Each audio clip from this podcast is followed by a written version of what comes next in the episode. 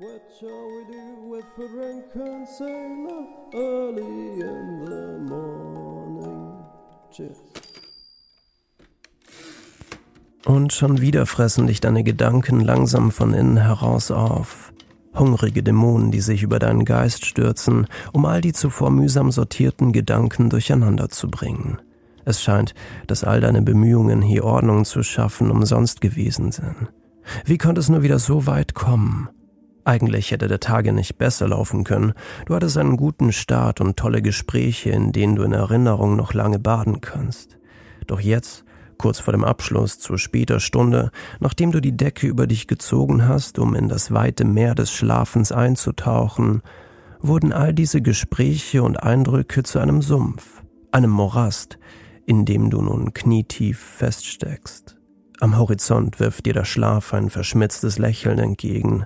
Komm schon, diese letzten paar Meter schaffst du doch wohl noch. Was ist los mit dir? Warum schläfst du noch nicht? Ein Schäfchen, zwei Schäfchen, drei Schäfchen, vier Schäfchen, drei Milliarden 526.137 Schäfchen. Mittlerweile hast du alle Schafe dieses Planeten gezählt, mit weit aufgerissenen Augen, die in das dunkle Nichts deines Zimmers starren. Warum darf ich nicht schlafen?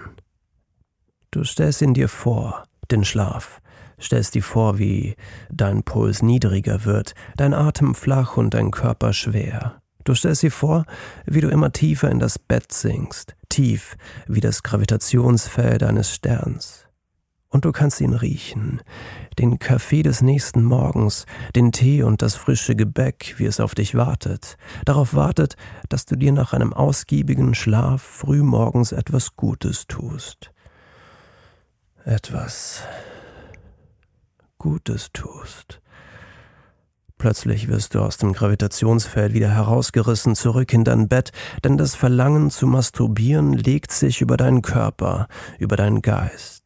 Eine schnelle Nummer mit dir selbst, nach jener du bestimmt in einen tiefen Schlaf verfällst, wie ein Bär, der sich den Bauch mit ein paar Kilo Fleisch vollgeschlagen hatte und befriedigt zurück in seine Höhle kriecht. Und ein paar Minuten später ziehst auch du befriedigt die Decke über den Körper und kannst noch immer nicht schlafen. In der Dunkelheit, am Horizont deines Zimmers, siehst du ihn, den Schlaf, wie er sich erneut über dich lustig macht.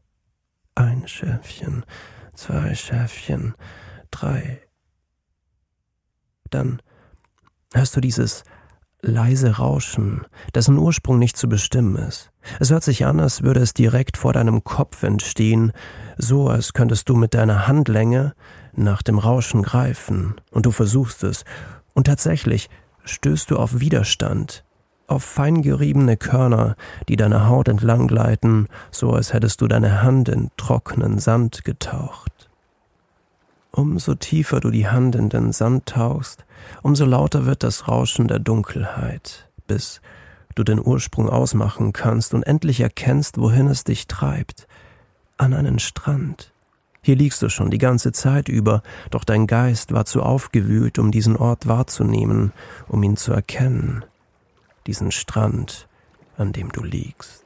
Über dir der blaue Himmel, unter dir der kühle Sand, auf dem sich ein paar Meter weiter die Wellen brechen und das aufgewühlte Wasser die Muscheln vor und zurücktreiben lässt.